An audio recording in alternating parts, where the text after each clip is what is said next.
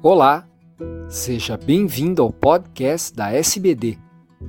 Eu sou Fernando Valente, professor da Faculdade de Medicina do ABC e editor do podcast. Esses programas contam com a participação de grandes diabetologistas brasileiros. Nessa edição, destacaremos o DIRECT, um importante estudo sobre o efeito da perda de peso obtida através de dieta e exercícios na remissão do diabetes tipo 2. Olá, meu nome é Suzana Vieira, sou endocrinologista, doutora em ciências pela USP e associada da SBD. O tema de hoje do podcast é um artigo publicado ano passado, mas que reverberou este ano nas diretrizes da American Diabetes Association. No capítulo de nutrição da diretriz dada desse ano, há uma seção que fala sobre estudos de remissão do diabetes. Além do conhecido estudo Luca-Ret, outro estudo comentado foi o estudo DIRECT, que foi publicado na revista Lancet no início de 2018. É sobre esse estudo que vamos detalhar a seguir. O estudo DIRECT promoveu a primeira evidência de um estudo randomizado de intervenção em dieta e atividade física para remissão do diabetes tipo 2 como desfecho primário. Na introdução do artigo, os autores comentam sobre a obesidade como um importante fator de risco para o diabetes tipo 2 e resgatam uma hipótese do fim da década passada, The Twin Cycle Hypothesis, em tradução livre, poderia ser hipótese do ciclo duplo, que considera que o diabetes tipo 2 é causado especificamente por excesso de gordura no fígado que transborda para o pâncreas, em inglês fat spillover. O excesso de gordura no pâncreas levaria à diminuição da secreção de insulina, porém o dano ao pâncreas não seria necessariamente definitivo. Quanto ao desenho, o estudo DIRECT foi desenvolvido em 49 centros de atenção primária à saúde, com médicos generalistas e não especialistas. Foi um estudo randomizado, aberto pela natureza da intervenção e realizado na Escócia e em uma região da Inglaterra.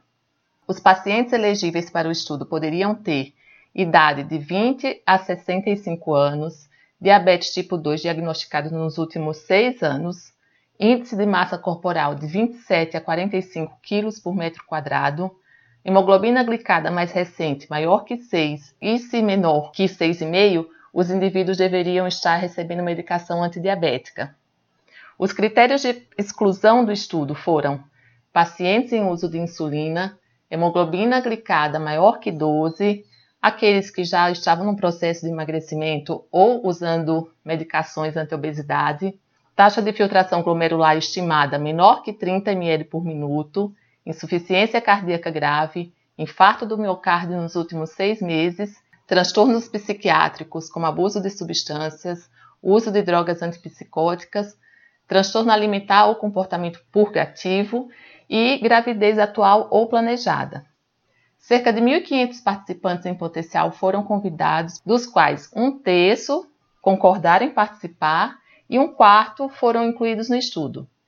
Os indivíduos foram divididos em dois grupos, o grupo placebo e o intervenção, ficando 149 indivíduos em cada grupo. Havia um pouco mais de homens do que mulheres em cada grupo. A maioria dos indivíduos tinham entre 50 e 60 anos, em média 3 anos do diagnóstico de diabetes tipo 2 e índice de massa corporal por volta de 35 kg por metro quadrado. A hemoglobina glicada média dos participantes do grupo intervenção e controle foi, respectivamente, de 7,7% e 7,5%. Cerca de dois terços dos indivíduos estavam em uso de hipoglicemiantes orais em ambos os grupos. A intervenção realizada foi a utilização de um programa de manejo de peso com o objetivo de perder 15 quilos e manter essa quantidade de peso perdida no maior número de pacientes possível. Para isso, a indução da perda de peso foi realizada com dieta em duas fases. A primeira fase tinha duração de três meses, podendo ser estendida a cinco meses, se o paciente assim o desejasse. Foram utilizados substitutos alimentares em todas as refeições, perfazendo um total de 825 a 853 calorias por dia, com a seguinte composição: 59% de carboidrato, 13% de gordura 26% de proteína, 2% de fibra.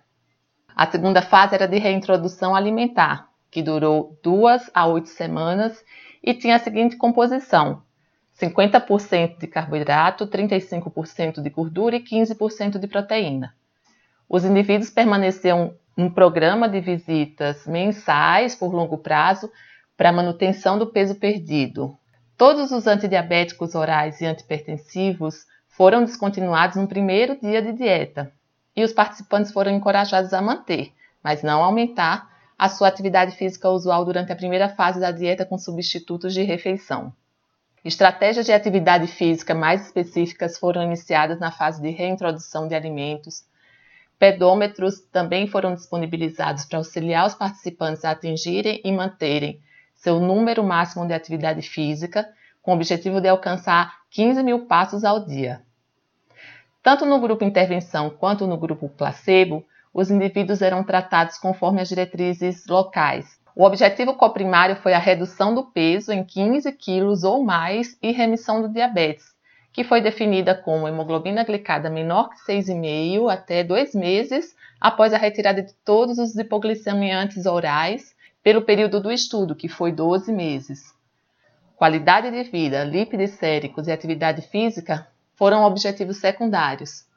Outros desfechos pré-especificados incluíram aceitabilidade do programa, qualidade de sono e pressão arterial.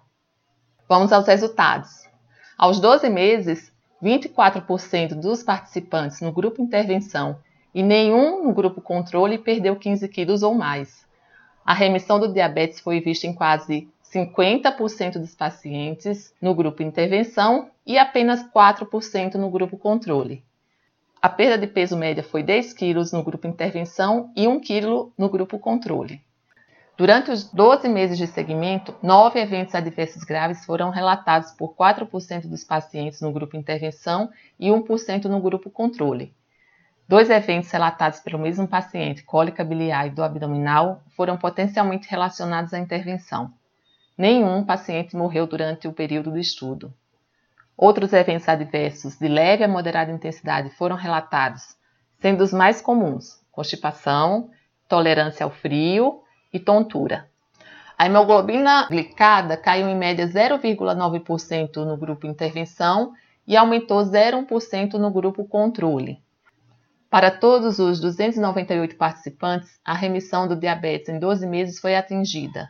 Em nenhum paciente daqueles que não perderam peso, em 7% dos pacientes que mantiveram até 5 quilos de perda de peso, em 34% dos que perderam de 5 a 10 quilos, 57% dos que perderam de 10 a 15 quilos e 86% dos que perderam 15 quilos ou mais.